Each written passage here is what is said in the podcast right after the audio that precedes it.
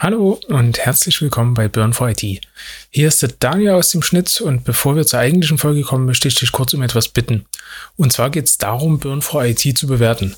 Bei Apple Podcasts und Spotify kann man quasi Sterne vergeben und damit passieren zwei coole Sachen. Erstmal bekommen wir Feedback, aber das Ganze kurbelt auch den Algorithmus der Plattform an. Deswegen nimm dir bitte kurz die 20 Sekunden Zeit und gib uns eine Bewertung. Wäre echt cool, wenn das vielleicht fünf Sterne wären, denn das pusht nicht nur unser Selbstvertrauen, sondern das hilft dem Podcast auch direkt äh, in den Plattformen selber populärer zu werden. Denn wenn der Algorithmus ein bisschen hochgeht, dann finden wir vielleicht auch noch ein oder zwei Leute, die uns dann auch zuhören. Und darüber hinaus kannst du uns auch helfen, indem du uns ganz einfach weiterempfiehlst. Oder beispielsweise, wenn du dich einbringen möchtest, kannst du uns auch jederzeit eine Mail schreiben an team at burn-for-it.de. Ist wie immer verlinkt in den Show Notes. Es wäre echt klasse, wenn du dafür Zeit findest. Ja, jetzt wünsche ich viel Spaß bei der Folge und jetzt geht's los.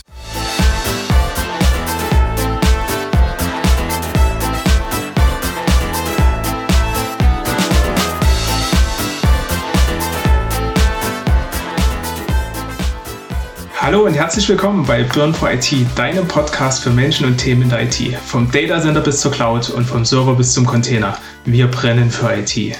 Ich bin Daniel Rusche, Key Account Manager bei der Medialine Group und mit mir dabei sind heute wieder Jan-Philipp Höpfner. Hi Jan.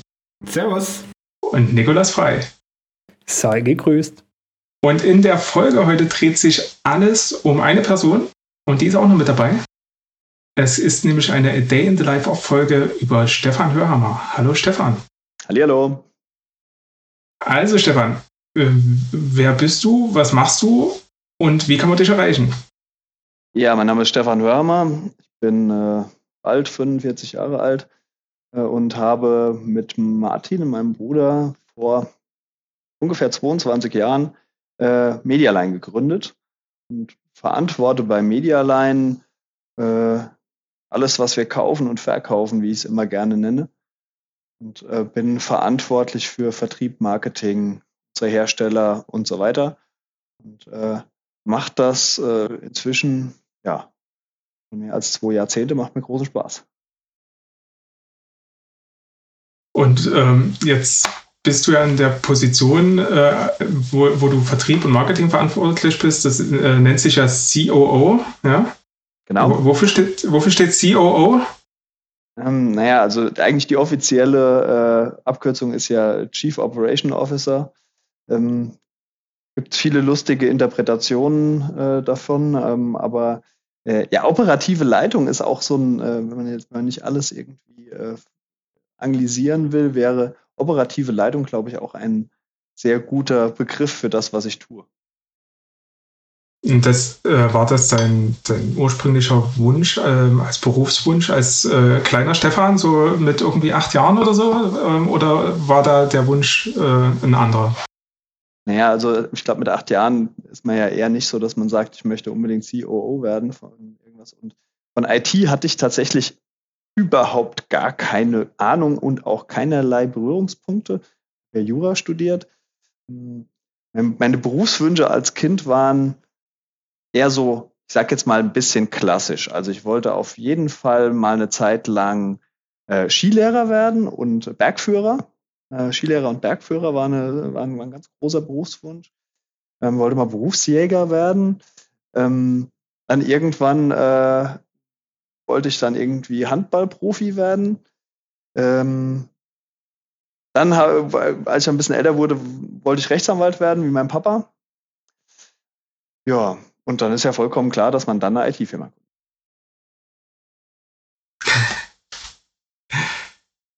Als, als Anwalt, ja. Als, als, als Anwalt, genau, ja. Kann, kannst dich ja quasi selber vertreten dann. Wäre tatsächlich auch eine. Nee, also das muss man ja mal ganz klar sagen. Also ich bin ja, ähm, bin ja kein Volljurist und ich habe auch nicht irgendwie äh, als Anwalt jemals irgendwas gemacht, getan, wie auch immer. Ähm, aber äh, ja, das war tatsächlich mein Studium, Jura. Ähm, und äh, bin auf der, also auf, auf IT tatsächlich durch Martin gekommen und hatte überhaupt keine Berührungspunkte und hatte auch überhaupt kein Interesse dafür. Das ist sehr lustig. Aber mh, hm, mit so die erste Sache, mit der ich zu tun hatte, war, äh, dass meine Eltern damals für ihre Kanzleien neue Software gebraucht haben, neue Rechtsanwaltssoftware. Und in den Anfangszeiten haben wir ja ähm, aus dieser Sache entstehend, bin dann zu Cebit gefahren, habe mich damit ähm, mit Rechtsanwaltssoftware beschäftigt. Ähm, und aus dieser Sache entstehend haben wir am Anfang sehr viel Vertrieb für Rechtsanwaltssoftware gemacht. Daraus ist eine Partnerschaft entstanden, Advoware, die Software gibt es immer noch. Ähm, wir machen es heute nicht mehr, es ist äh, immer ein bisschen rausgewachsen aus dem Thema.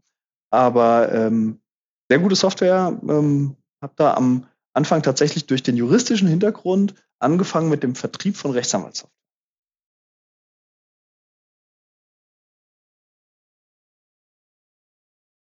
Und über die, und, und, und über die Rechtsanwaltssoftware habt ihr dann weitere Produkte irgendwie ins Portfolio mit reingenommen? Mm, ja. Die, die, also die Rechtsanwälte betreffend oder wie habt ihr das, wie habt ihr euch da aufgestellt? Naja, es gab ähm, zu, in der Anfangszeit von Medialine ja so Dinge, die wir gerne und viel gemacht haben. Und das war so ganz klassisches BTO-PCs bauen. Ja, wir haben so richtig Komponenten gekauft und die in unserem 8 Quadratmeter Büro äh, selbst zusammengeschraubt mit irgendwie einem äh, damals einem Teilzeitangestellten, der dann irgendwie die, äh, die Komponenten, die Gehäuse gepackt hat und dann hat man das halt zu den Kunden äh, entsprechend gebracht. Das war natürlich, die PCs verkaufen, war definitiv auch ein, damals kann man damit auch noch Geld verdienen, also man Marge machen. Ähm, und dann natürlich die Software und was es so an Komponenten drumherum gab. Also zum Beispiel so Sachen wie Diktiergeräte, digitale Diktiergeräte, ähm, so Sachen wie Spracherkennungssoftware. Also das war damals ja noch relativ in den Kinderschuhen, ähm, aber für Rechtsanwälte tatsächlich ein riesen Innovationssprung zu dem Zeitpunkt. Und ähm, da war so relativ viel drumherum. Natürlich haben die auch alle Bildschirme gebraucht und Drucker, also äh, und Faxgeräte damals gab es.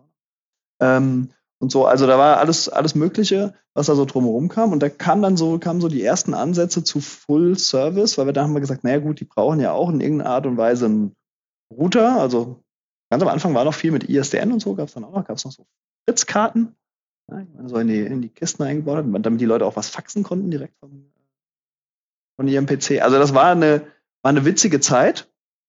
Und äh, ja, da kam so diese, die Verbindung zwischen der Juristerei und IT ins Spiel. Und ich habe dann angefangen, mich mit dem Thema zu beschäftigen, weil äh, tatsächlich äh, viel Ahnung hatte ich, hatte ich ja nicht. Ich würde jetzt nicht behaupten, dass ich heute so extrem viel Ahnung habe. Das hat sich dann ja noch, also hat sich ein bisschen, bisschen gebessert. Stefan, du hast vorhin gesagt, du hast Interesse gehabt, Jäger zu werden. Berufsjäger, ja. War mal ein, ein, ein, ein Berufswunsch von mir als Kind, ja. Wie, was, was hat dazu geführt? Weil das finde ich ziemlich interessant. Ich fand's, äh, konnte mir auch mal vorstellen, eine Ausbildung als Jäger zu machen, mhm. bevor ich äh, quasi mich mit der IT beschäftigt habe. Was waren da so deine Gründe? Was hat dich da fasziniert? Hm, ich bin schon sehr früh mit Naturjagd äh, und allem, was drumherum gehört, ähm, in Berührung gekommen, weil mein Papa Jäger ist, mein, hm. Opa, mein Opa auch. Und äh, bin als kleines Kind schon an der, an der Hand vom Papa mit in den Wald genommen worden und ähm, mir hat, hat das schon immer fasziniert. Ich ähm, habe schon immer eine große Verbindung zu Naturtieren ähm, und äh, dem, äh, dem Kreislauf des Lebens, der da so im Endeffekt stattfindet im, im, äh, in, in der Natur gehabt. Und bin da auf eine sehr natürliche und ja, unvoreingenommene Art auch mit aufgewachsen. Und äh,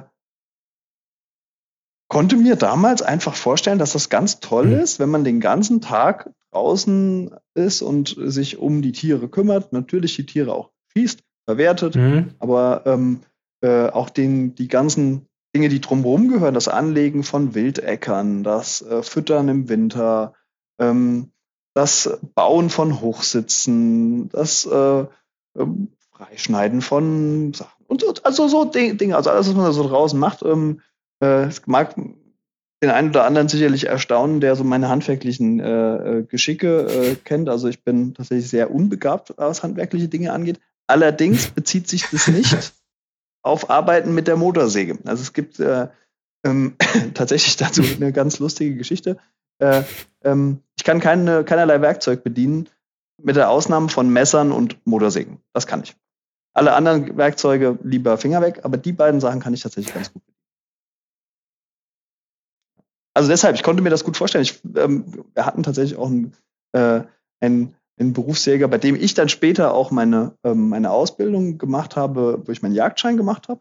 Mhm. Und äh, war mit, den, mit seinen beiden Söhnen ganz gut äh, befreundet und habe das dann natürlich mitbekommen, was da so bei denen ähm, äh, ablief. So, das war einfach faszinierend. Also ich fand das faszinierend und mir hat das äh, irgendwie großen Spaß gemacht. Und ich konnte mir das als Kind total gut vorstellen, dass das irgendwie.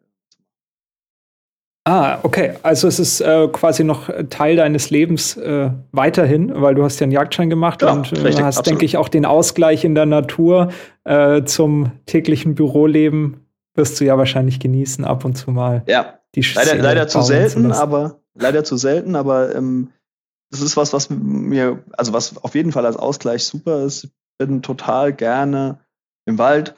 Ich bin äh, auch nicht nur zum Jagen, auch zum Pilze suchen und äh, zum, keine Ahnung, was äh, tun. Also ich äh, fühle mich da sehr wohl und äh, es macht mir, macht mir einfach große Freude und gibt einem so gerade, wenn man in der technologischen Branche unterwegs ist, ähm, oftmals so eine gewisse Erdung. Ja, holt dich da ein Stück weit runter und äh, da äh, ist, äh, ist einfach auch schön, wenn man dann Sachen wachsen sieht und so und also das macht einfach, es bringt einem irgendwie eine gewisse Ausgeglichenheit. Ja, es ist ähm, auf, auf jeden Fall ein spannendes Thema. Vor allen Dingen, wenn man mal sich so vor Augen führt, okay, wir sitzen einen Großteil unserer Zeit unter der Woche vor einem Bildschirm oder am Telefon, sind viele am Kommunizieren, am Sprechen. Ähm, ich persönlich merke immer wieder, dass es mir total schwer fällt, dann den passenden Ausgleich mir auch zu nehmen, wenn ich ihn brauche. Hast du irgendwie einen Tipp oder kriegst du das Gefühl super gut hin, dass du den Ausgleich dir auch nimmst? Also wie regelst du das? Du hast ja noch teilweise, teilweise noch mehr Zeiten, ähm, wo du erreichbar sein musst, wo du mit Kunden sprechen musst, wo du interne Themen behandeln musst. Wie, wie schaffst du es denn da, den Ausgleich passend zu setzen oder kommst du auch manchmal an deine Grenzen? Wäre ja gelogen, wenn man sagen würde, man kommt nicht an seine Grenzen. Also das, ähm, das passiert natürlich schon. Die Frage ist ja immer, wie man damit umgeht. Hm, ich glaube, Selbstreflexion ist ein ganz wichtiges Thema, sich anzuschauen, an welchen Stellen passiert das, wie reagiert man darauf und was möchte man da anders machen. Ich denke, dass das ein, ein erster Schritt ist. Also, wenn man an Grenzen kommt, wie ist denn diese Grenzerfahrung? Zum Beispiel habe das Problem, ähm, dass ich gerne auch mal ungerecht werde. Wenn ich, wenn, wenn bei mir das äh, ähm, entsprechend äh, grenzwertig ist, dann passiert es schon mal, dass ich jemanden auch mal äh, entsprechend äh, ein bisschen härter anpacke, der das in dem Moment gar nicht verdient hat. Mm, und das ist was, da kann man dran arbeiten, da kann, das kann man im Endeffekt für sich selber, das ist ja jedem seine eigene Entscheidung, wie ich darauf äh, reagiere. Und wenn man etwas weiß, ähm, kann man darauf, also kann man das ja auch beeinflussen. Also ich weiß, dass ich, dass mir das passieren kann. Dementsprechend achte ich in solchen Situationen da einfach mehr drauf. Hm. Es ist auch so, dass, glaube ich, das Erfahren von anderen Sachen, Ausgleichssachen, also zum Beispiel das bewusste Wahrnehmen von, wie schön ist denn jetzt ein Frühansitz im Sommer, wenn die Sonne aufgeht, geht zum Beispiel sehr, sehr gerne morgens hin ähm, wenn, wenn die Sonne aufgeht und der Tag so beginnt und man in den Tag reingeht, dieses bewusste Wahrnehmen, um da im Endeffekt mehr Energie rauszuziehen, das ist schon was, was man dann macht. Also das, wo man, es hat, glaube ich, auch ein bisschen was mit ähm, der persönlichen Entwicklung zu tun, ähm, dass man einfach dieses, diese, diese intensive Wahrnehmen mehr äh, zu schätzen weiß und mehr nutzt für sich selbst als Ausgleich. Nichtsdestotrotz ist es schon so, dass man immer wieder an seine Grenzen ge geführt wird, was aber auch was ist, was ich persönlich sehr forciere und will. Ich will ja wissen, wo meine Grenzen sind. Ich will wissen, wie viel kann ich denn und wie weit bin ich denn dazu in der Lage, bestimmte Dinge auch zu machen. Also bin nicht so ganz so multitasking-fähig wie ähm, mein Bruder, äh, der schon ein, ein sehr äh, außergewöhnliches Talent für Multitasking hat. Aber äh, es ist schon was, ich möchte das für mich selber schon rausfinden. Also ich will schon wissen, wie viel kann ich denn. Ich also bin eher auch ein kompetitiver Mensch und für mich ist es auch immer eine Challenge. Also ich äh, denke mal, okay, kann ich das? Und der beste Trick, mich dazu zu bringen, etwas zu machen, ist zu sagen, ich kann es nicht. Also, dass du ein kompetitiver Typ bist, hätte ich mir schon fast gedacht, weil das Erste, was mir damals aufgefallen ist, wo ich bei der Interface angefangen habe und dann verstanden habe, dass wir Teil der Medialine-Gruppe sind, ist, ich habe ein Video von dir gesehen, wo du auf einem Handballspot oder irgendwie sowas, ich weiß auch nicht, das ist mir irgendwie hängen geblieben und seitdem, ich, ich weiß nicht, oder es warst du gar nicht, aber ich habe dich damit irgendwie in Verbindung gebracht und seitdem immer, wenn ich dich sehe, muss ich irgendwie an Handball denken, obwohl ich selbst mit Handball eigentlich nichts zu tun habe. Aber du hast es ja vorhin gesagt, Handball, Profikarriere, das wäre ja auch eine Möglichkeit gewesen. Ja, total. Also ich, ich meine, man weiß ja nie, ob das funktioniert hätte. Ähm, bei mir war dann tatsächlich aber der, ausschlaggebende Punkt, ähm, dass ich mich dann relativ schwer verletzt habe. Aber also Handball ist was, was mich mein ganzes Leben begleitet, wo ich als Kind Bad Sobernheim ist ein Handballkaff. Das ist halt einfach so. Also da ist es so, man, man spielt als Kind Handball. Ja? Ähm, und äh, begleitet mich mein ganzes Leben und ähm, ist auch etwas, was, äh, was man ja einfach auch, glaube ich, bei Medialine ein bisschen spürt. Es sind, gibt ja viele Handballer bei uns ähm, im, im Team. Es ähm, ist glaube ich, ein Sport, der einem sehr viel fürs Leben vermittelt, in der, in der ganzen Art und Weise, wie man, äh wie man dort umgeht. Also, also die Fähigkeit im Team zu spielen, zu arbeiten, ähm, die Fähigkeit, äh, schnell auf äh, Situationsänderungen zu äh, reagieren, die Fähigkeit, auch mal was auszuhalten, Kritik auszuhalten, ähm, auch mal einen Schmerz auszuhalten, sich nicht über alles ständig zu beschweren. Und ähm, das sind alles Fähigkeiten, die man tatsächlich sehr, sehr gut im Berufsleben gebrauchen kann. Auch das Entwickeln gewisser Ellenbogen, ähm, sich mal durchzusetzen, sich in der Hierarchie einzugliedern. Das sind alles Dinge, die, ähm, finde ich, lernt man natürlich auch in anderen Mannschaftssportarten. Also es gibt nicht nur Handball, aber ich finde, Handball steht da schon sehr dafür und Handball steht halt auch für eine gewisse Robustheit und äh, eine gewisse Art von Menschen, die das gerne machen, die sich, die vielleicht nicht so viel jammern. Ja. Mhm. Und ähm, deshalb finde ich das was, was unabhängig von dem Sport, den ich einfach großartig finde, für viele Menschen auch eine Sache ist, die einen später im Leben begleiten kann. Und ich finde tatsächlich zum Beispiel für Kinder die sollen nicht nur Handball spielen, um Gottes Willen, aber ich finde es einen, eine gute Idee, Kinder ins Handballtraining zu schicken, weil sie genau diese Dinge dort lernen. Ja? Unabhängig davon, dass es bewegungstechnisch blub und so weiter ähm, äh, auch natürlich eine gute Geschichte ist, koordinativ gut und so. Aber ich glaube tatsächlich, der soziale Faktor ist einer, der im Handball sehr gut gelebt wird und den man gut mitnehmen kann für äh, viele andere Dinge. Hast du, hast du dir in deiner Handballkarriere, so wie ich das verstanden habe, hast du ja auch nach deiner aktiven Karriere noch weiterhin mit dem Sport zu tun. Ähm, was hast du da mitgenommen für, für das Unternehmen oder für dich als, als COO und für dich als ähm, Teamleiter und ähm, Chef von Angestellten?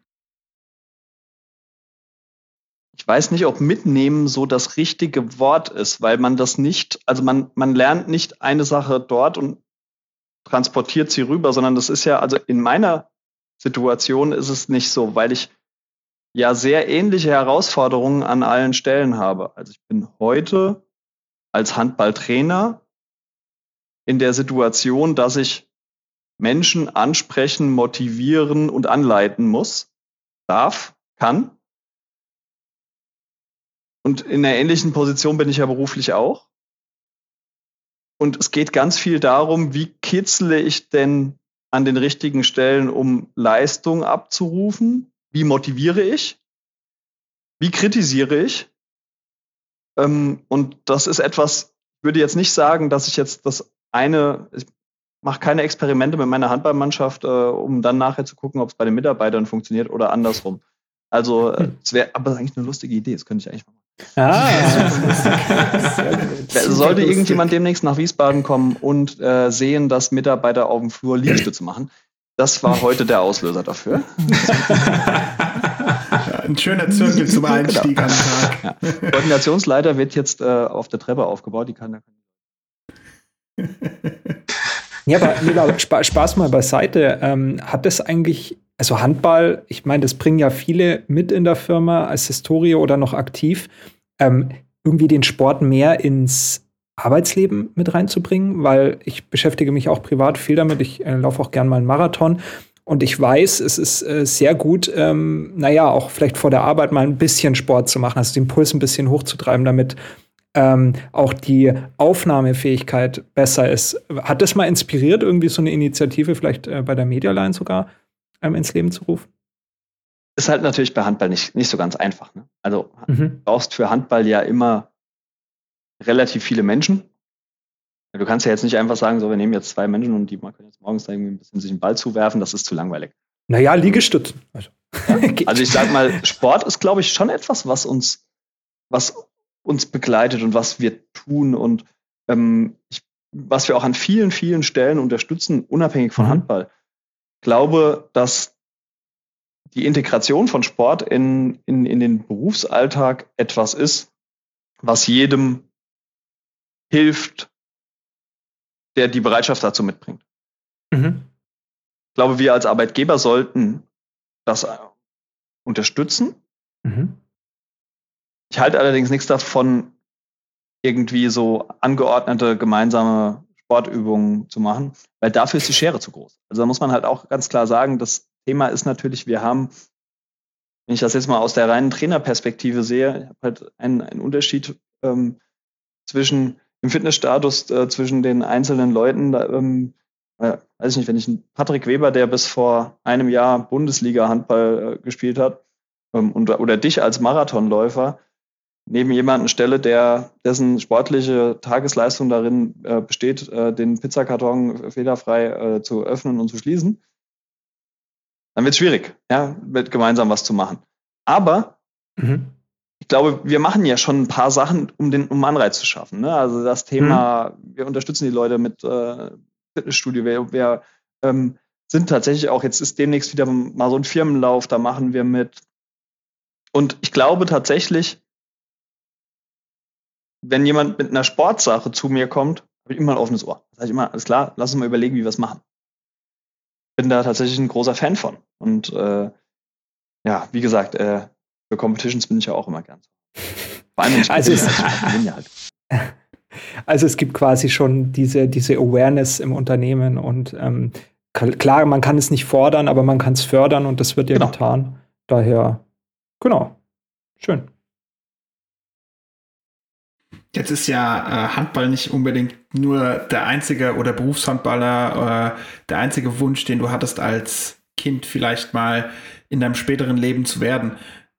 Du hast vorhin auch gesagt, dass du ähm, durch die Arbeit deines Papas gerne auch Rechtsanwalt geworden wärst. Ja, das. Oder dass du war, zumindest war, war eine Zeit lang, den, den Weg war eine Zeit lang war das tatsächlich das Thema, ja.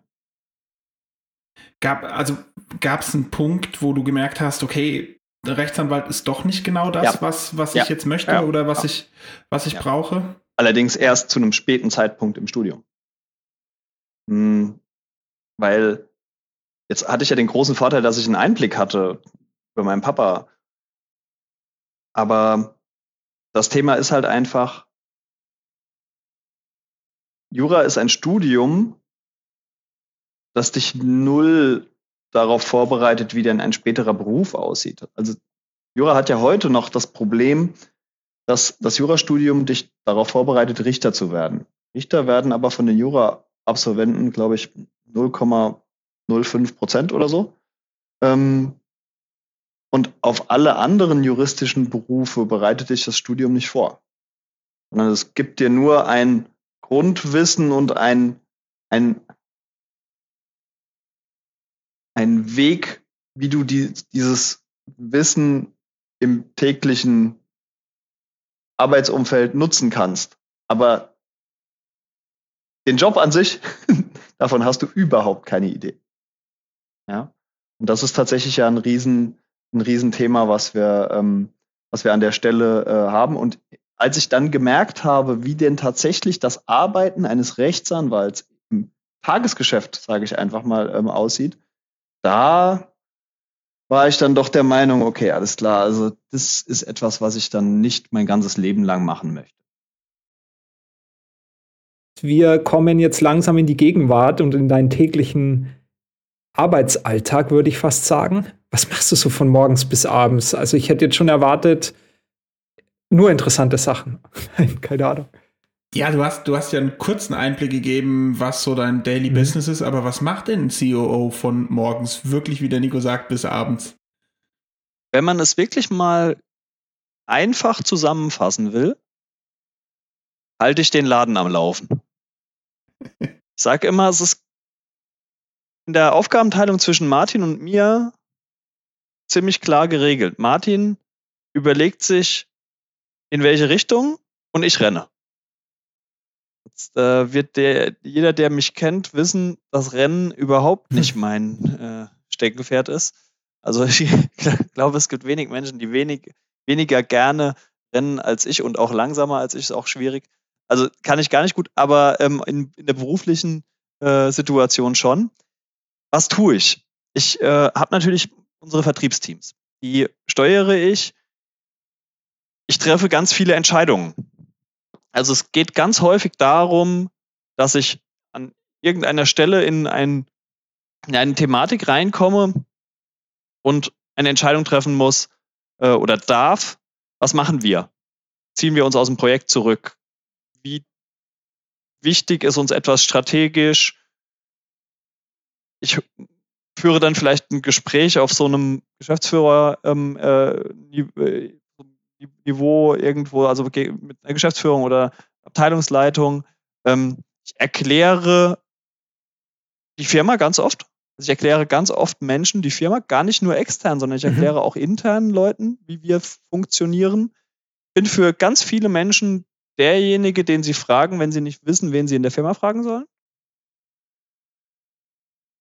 Ich stimme ab, wie unser Außenauftritt sein soll. Wie möchten wir wahrgenommen werden? Was ist das, was wir wollen, wie Kunden, Lieferanten, Partner uns sehen? Ich kümmere mich darum, dass zum Beispiel am Standort Wiesbaden ähm, auch alle was zu essen kriegen. Zum Beispiel in der Kantine. Nein, das ist natürlich nur ein Spaß, die, ähm, aber es gehört tatsächlich auch ein Stück weit äh, das operative Leiten von Standortdingen dazu. Also ich bin ja die meiste Zeit in Wiesbaden, also das ist tatsächlich etwas, was ich noch tue. Ich verhandle, also verhandeln ist etwas, was ich sehr viel mache. Mit Lieferanten, mit Kunden. Bin sehr häufig in Endverhandlungen dann äh, involviert. Und ich trage Information durchs Unternehmen. Also ganz oft besteht meine Aufgabe darin, unterschiedliche Menschen mit unterschiedlichen Informationsständen zu einem Thema zusammenzubringen und dafür zu sorgen, dass sie gemeinsam in dieselbe Richtung laufen. Das heißt, ich nehme Leute, die irgendwie flitzen, fange sie ein, erkläre ihnen, warum sie da lang rennen müssen und dann lasse ich sie wieder los. So ist äh, sehr einfach beschrieben mein Job. Ich habe natürlich auch noch ein paar Direct Reports, also so Leute, die jetzt mit mir ganz direkt arbeiten. Zum Beispiel unser Recruiting. Also die ähm, Ina und die Raffaela aus unserer Recruiting-Abteilung, die arbeiten mhm. ja direkt mit mir. Und äh, das ist zum Beispiel ein ganz anderes Thema. Da kümmere ich mich darum, wie kommen wir mhm. am besten an neue Talente? Wer passt zu uns? Was müssen wir machen, um mehr wahrgenommen zu werden? Also der Arbeitsmarkt ist sicherlich etwas, was sehr, sehr spannend momentan ist, was eine große Challenge äh, ist für uns als Unternehmen. Ja, und äh, last but not least spreche ich ganz viel mit meinem Bruder darüber, wie wir das Unternehmen weiterentwickeln wollen. sehr, sehr vielseitig und äh, ein spannender Tag eigentlich oder eine spannende Woche, die immer wieder auf dich zukommt. Nehme ich dem Ganzen mal raus. Ja. Ich glaube tatsächlich, dass es sehr spannend ist, sehr vielschichtig. Es macht mir einen Riesenspaß.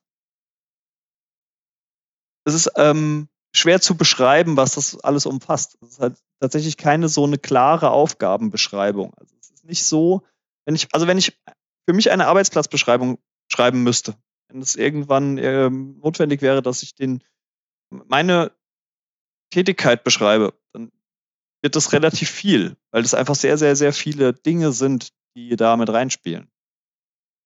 Und es ist natürlich auch so, dass ich einer von sehr wenigen Menschen bei uns im Unternehmen inzwischen bin, der sehr großes historisches Wissen einfach ähm, über das Unternehmen hat. Und das ist natürlich etwas, was wichtig ist, was uns an vielen, vielen, vielen Stellen hilft. Und das ist natürlich so, umso größer wir als Unternehmen werden, umso wichtiger sind diese ähm, Dinge im historischen Wissen, gerade bevor man irgendwie systemisch gut wurde. Das ist ja so. Also man, gerade in der Wachstumsphase ist es oft so, dass Dokumentation von Prozessen, Dokumentation von allen möglichen Dingen, die Historie, die da häufig hinten dran steckt, dass das einfach nicht da ist oder an irgendwelchen Stellen ist, wo man nicht automatisch drauf kommt. Ganz viele Dinge sind jeden Tag fünf bis zehn Sachen mit weißt du wo oder weißt du wie oder weißt du wann oder weißt du wer. Das ist auch eine äh, sehr gern gestellte Frage. Genau, und ähm, jetzt haben wir schon mal die äh, Hobbys so ein bisschen angerissen. Ähm, was, was sind so deine Hobbys so aus deiner Sicht? Also was ähm, zu dem, was wir jetzt aus deiner Historie geschlossen haben, was, was machst du sonst noch? das ist, wenn ich das alles machen würde, was, also ähm, ich gehe zur Jagd, ähm, ich äh, bin im Handball engagiert, also momentan als Trainer. Ähm, ich glaube nicht, dass man eine äh, zweieinhalbjährige Tochter als Hobby bezeichnen sollte. Hm, das ist, äh, denke ich mal, ähm, ist aber etwas, was natürlich was sehr Schönes ist, man sich beschäftigen kann, darf und ähm, ist natürlich etwas, was äh, äh, auch ähm, mir große Freude macht, da äh, Zeit mit äh, zu investieren. Ansonsten ist es so, tatsächlich, wenn ich dazu komme, schwinge ich auch nochmal einen Golfschläger. Ich koche ganz gerne. Auch viel zu selten, aber ja. Und ich glaube, da sind dann schon die, da sind die, sind die Tage dann gefüllt mit. Auf jeden Fall. Was ich ganz schön fand, auch ähm, aus den äh, aus den Marketingkanälen der Medialine ähm, war die Aktion mit den äh, Rehkitzen, die ihr gemacht habt. Ähm, vielleicht erzählst du da mal was drüber, weil ich glaube, das auch, äh, zeigt auch deine naturverbundene Seite nochmal ganz, ganz gut. Ja, wir haben, das ist ja ein Ongoing-Projekt. Also ähm, wir haben als äh, Medialine eine, vor zwei Jahren ähm, eine Drohne zur Kidsrettung gespendet. Man muss sich vorstellen, Rehkitze äh, sind ähm, in ihrer Zeit nach der Geburt noch relativ wackelig auf den Beinen und werden von ihren Müttern deshalb teilweise abgelegt. Also verstecken die im hohen Gras. Hm. Hat, äh, das Rehkitz hat den Vorteil, dass es selbst keinen Eigengeruch hat. Das heißt, die können nicht von irgendwelchen Raubtieren erschnüffelt werden, sage ich jetzt einfach mal. Ähm, und äh, deshalb ähm, werden die dort quasi auch alleine in der, in der Wiese liegen lassen, bis die Mutter, die dann zum Fressen im Endeffekt ähm, äh, durch die entsprechende Umgebung zieht, die wiederkommt und das ähm, Rehkitz abholt. Problem an der Sache ist, dass die Kids das in einer Zeit machen, wenn die Wiesen angefangen werden zu mähen. Das heißt, die Bauern fangen an, die Wiesen zu mähen. Problem daran ist, dass wenn die Rehkitze, die haben keinen Fluchtinstinkt in dem jungen Alter. Die bleiben einfach liegen. Und was dann halt passiert ist, dass die Rehkitze totgemäht werden. Ähm, das ist nicht schön. Und ähm, da gibt es schon seit vielen Jahren Versuche damit, wie man das mhm. möglichst vermeiden kann. Weil ähm, ist natürlich, also ist natürlich was, im Endeffekt ist es ein Rehbaby, ähm, was dann von einem äh, großen Kreiselmäher einfach äh, in Stücke gerissen wird. Ähm, das ist natürlich etwas, was, äh, was man vermeiden muss, aber man kann ja jetzt auch nicht sagen, die Bauern dürfen ihre Wiesen nicht mähen. Geht ja auch nicht. Und dementsprechend äh, sucht man da nach Möglichkeiten und alles, was man bisher so gemacht hat, war wirklich mit extrem großem Aufwand verbunden. Also ich selber habe das auch schon früher gemacht, als es noch nicht technisch noch nicht so weit war, selber durch die Wiesen durchgelaufen, mhm. schaut, findest natürlich nicht alle und so. Und also das ist, ähm, man muss ja auch wissen, ähm, so durch, äh, das macht man ja in den ganz frühen Morgenstunden, weil die Bauern morgens anfangen zu mähen, dann muss man vorher ja durch die Wiese durch. Da sind die Wiesen auch richtig schön nass, also das ist auch eine richtig schöne Sauerei. ähm, besonders gut in Kombination mit Heuschnupfen. Mich juckt schon überall. ja. Äh, also, äh, warte, ich kann noch einen draufsetzen. Also, hohes, nasses Gras, Heuschnupfen und Zecken. So. Ja, was? Volle Programm. Traum. All in. All in. Was tut man heute? Also man muss übrigens immer noch in die Wiese, um die Rehkitze rauszuholen. Aber was machen wir mit, den, mit dieser Drohne? Dieser Drohne biegen wir die, ähm, die Wiesen ab und da ist eine Wärmebildkamera drauf. Und wenn man das früh morgens macht und der Boden noch kalt ist, kann man tatsächlich von oben sehen, wo Tiere in der Wiese drin sind. Ja. Und dann kann man dort hingehen und kann die Kitze, die lassen sich ja austragen. Man darf sie nur nicht anfassen, weil dann nehmen sie den Geruch von Menschen an und werden von ihrer Mutter verstoßen. Das heißt, man nimmt im Endeffekt hm. Gras, legt es unter das Kitz und entweder man trägt es raus oder was man macht, auch manchmal macht, man ähm, stülpt eine Kiste drüber, markiert die und ähm, wenn im Endeffekt, dann bleibt da so eine kleine Insel stehen und äh, dann äh, weiß, geht die Mutter wieder hin. Übrigens, die Rehgeiß findet das Kitz, auch wenn man das seitlich wieder hin tut, findet es wieder, weil das gibt so ganz, ganz hochfrequenzige ähm, Fiebtöne von sich. Und da, ähm, das ist übrigens bei jedem Rehkitz ähm, in einer Art und Weise, dass es einmalig ist. Ein einmaliger Ton, das heißt, die Mütter können das unterscheiden. Ähm, ja, und so, ähm, so agiert man da. Und damit ist man natürlich viel, viel schneller mit so einer Drohne, die da drüber fliegt. Das, ähm, da haben wir ja auch mit der Firma gemeinsam schon Kolleginnen und Kollegen gehabt, die da mit dabei waren morgens. Also im Sommer morgens um vier ist halt, äh, muss man schon auch früh aufstehen. Und äh, also ich glaube aber, das Erlebnis ist einfach toll ähm, und es hilft.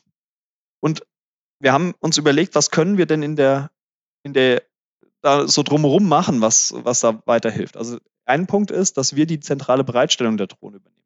Es gibt tatsächlich ähm, äh, die ganze Infrastruktur, möchte ich jetzt irgendwie nicht so erzählen, wo das alles ist, äh, mhm. aber es gibt tatsächlich die, ähm, die ganze Infrastruktur dazu, damit unterschiedliche Jäger darauf zugreifen können. Übrigens, ein Side-Fact, das machen die Jäger.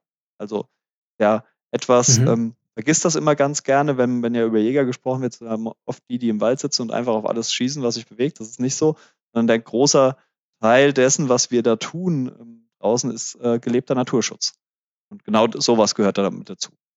Ähm, und als Follow-up zu diesem ähm, äh, Projekt haben wir in diesem Jahr jetzt vor uns äh, das sogenannte Projekt ähm, Produktionsziel äh, Tierschutz. Ähm, da geht es darum, dass wir äh, von Bauern Flächen anpacken und äh, anpachten. Fangen noch mal kurz an. Da geht es darum, dass wir von Bauern Flächen zupachten, die wir in einer Art und Weise bepflanzen und besehen, dass dort Jung, Wild, Jungtiere aufwachsen können und einen ungestörten Lebensraum haben. Und zwar unabhängig von dem, was die EU macht, weil, wie das sehr häufig ist, äh, mit äh, Regeln und Re Regularien, ähm, wenn der Bauer das als Brache liegen lässt, ähm, laut EU-Verordnung, muss er, damit er sein Geld bekommt, das einmal im Jahr umflügen alles. Das ist kontraproduktiv. Hm.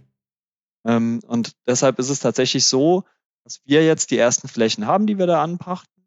Und ähm, da wird es jetzt auch eine Aktion geben für die Mitarbeiter, die können jetzt beim Einpflanzen und Einsehen im Endeffekt mithelfen. Und äh, dann kann man sich das, ähm, kann man sich das anschauen, was ist was dort auf diesen Flächen dann im Endeffekt für Jungtiere aufwachsen. Ja. Das, äh, mhm. sind so die Dinge, die, mit denen man sich da beschäftigt. Ich finde, das ist etwas, was man sehr greifbar, wo man Tier- und Naturschutz sehr greifbar machen kann, auch für Leute, die vielleicht nicht so viel damit zu tun haben.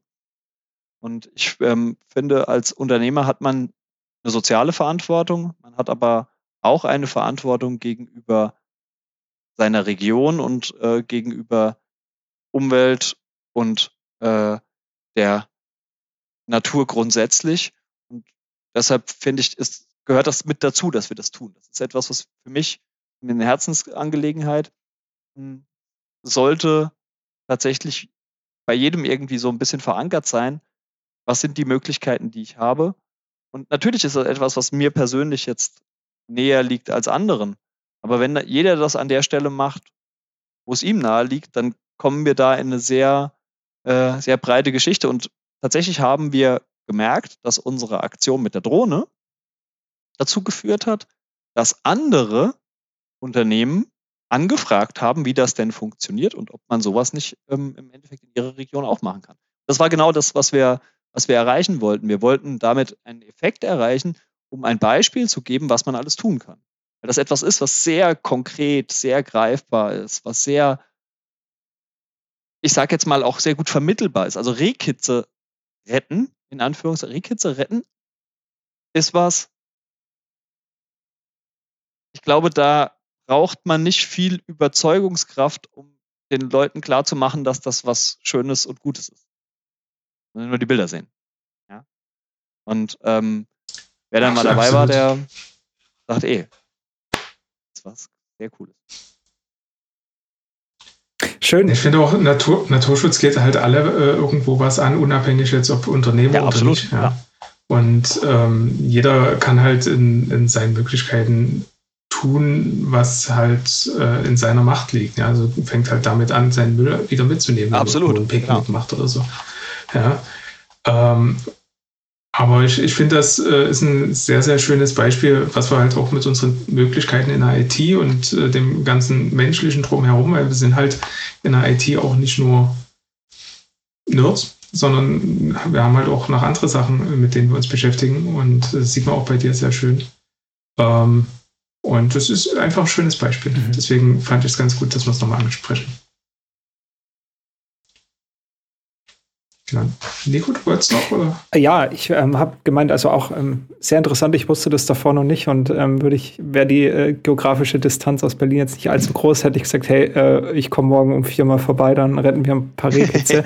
Aber ähm, was können denn unsere Zuhörer tun, wenn die sagen, hey, ja, Rehkitze, ähm, da will ich mich auch beteiligen? Können wir da irgendwas in die Shownotes packen? Gibt es da irgendwas? Auf jeden Fall. Also ähm, es gibt unterschiedliche Organisationen, die sich damit mhm. äh, auseinandersetzen. Aber grundsätzlich ist es so, man kann sich immer an den Landesjagdverband seines Bundeslandes wenden. Der Landesjagdverband des ähm, Bundeslandes, die haben dafür unterschiedliche Aktionen, aber die haben immer einen Öffentlichkeits- und ähm, äh, Pressemenschen, äh, oder einen Social Media Menschen oder was auch immer. Wenn man dem schreibt und sagt, hier, wie ist denn das?